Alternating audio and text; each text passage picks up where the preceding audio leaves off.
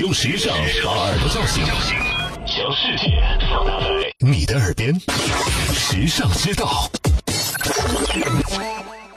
和服背后的包包是做什么用的？中国唐代的长袍流传到日本，逐渐演变为日本的传统服饰和服。和服和唐装最大的不同就在于日本人自主发挥，在背后多设计出了个包包。你知道那是用来干什么的吗？其实那只是一个腰带结啦。最早以前，日本人见传教士用绳子系住自己的外袍，很感兴趣，纷纷模仿。因为受到朝鲜服装系宽腰带的影响，细绳渐渐变宽了。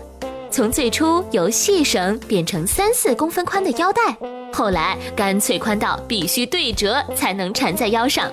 其实最早的腰带结是在衣服正面的。就因为腰带结越来越大，都看不到脚趾了，所以才不得不将腰带结搬到背后。通过腰带结上各式各样的装饰品，就能看出穿衣者的品味、层次和家庭情况。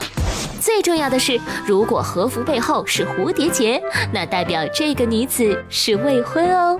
时尚之道与你分享更多美妙生活智慧，关注时尚之道微信，拥有你私人的时尚顾问。